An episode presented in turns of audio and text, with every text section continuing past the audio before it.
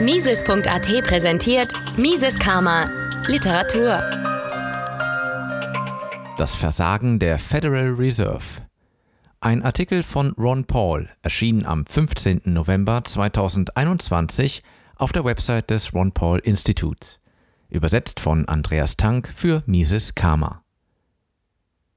Was haben die Federal Reserve und die Neokonservativen gemeinsam? Sie weigern sich beide zuzugeben, dass ihre Politik, die Förderung des ewigen Krieges durch die Neokonservativen und die Manipulation der Geldmenge durch die Fed, völlig gescheitert ist, da sie das Gegenteil der versprochenen Ergebnisse gebracht haben. Das jüngste Beispiel für ein unbeschreibliches Ausmaß an Verleugnung der Federal Reserve ist das anhaltende Beharren darauf, dass die Rückkehr der Inflation im Stil der 70er Jahre ein vorübergehendes Phänomen ist, das aus dem Ende des Lockdowns resultiert.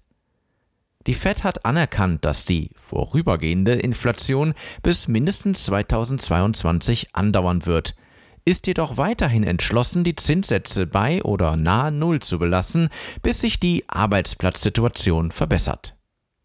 Um fair zu sein, die Fed hat endlich Pläne zur Senkung ihrer Gelddruckaktivitäten angekündigt, indem sie ihre monatlichen Käufe von 80 Milliarden Dollar an Staatsanleihen und 40 Milliarden Dollar an hypothekenbesicherten Vermögenswerten um 15 Milliarden Dollar pro Monat reduziert.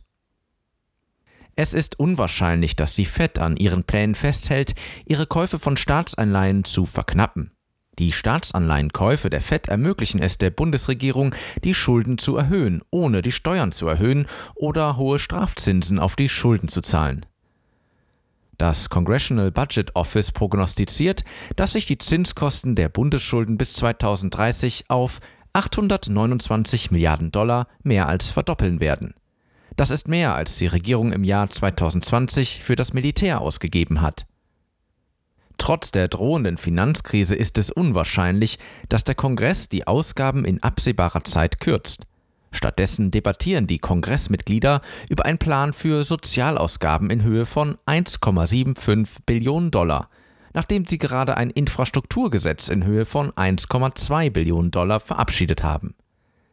Im Gegensatz zu den Behauptungen von Präsident Biden und seinen Verbündeten werden diese neuen Ausgaben die Inflation nicht senken. Was sie tun werden, ist die unvermeidliche Wirtschaftskrise, die durch die Überausgaben der Regierung verursacht wird, zu beschleunigen und zu vertiefen.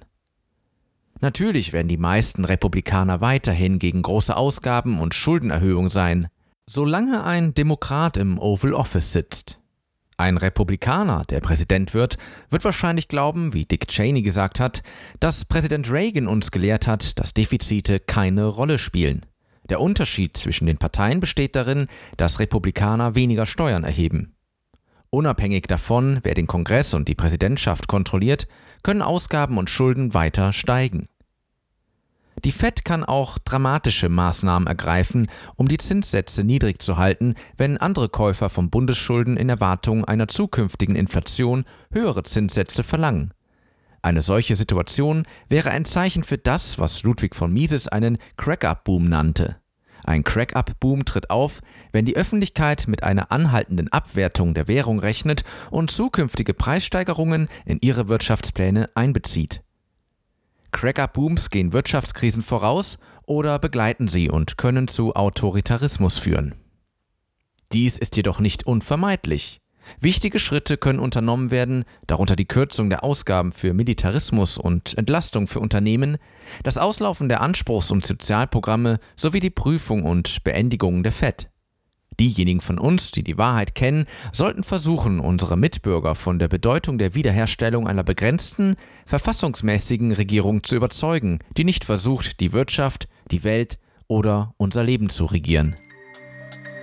Mises Karma, der freiheitliche Podcast. Eine Produktion von Mises.at. Hat Ihnen diese Folge gefallen? Dann teilen Sie diese Episode in den sozialen Netzwerken und hinterlassen Sie eine Bewertung auf Apple Podcasts. Um keine Folge zu verpassen, abonnieren Sie Mises Karma auf Spotify, Apple Podcasts, Deezer, Google Podcasts, Amazon Music, YouTube und überall dort, wo es Podcasts gibt. Für Anregungen, Fragen und Kritik nutzen Sie das Kontaktformular auf miseskarma.de.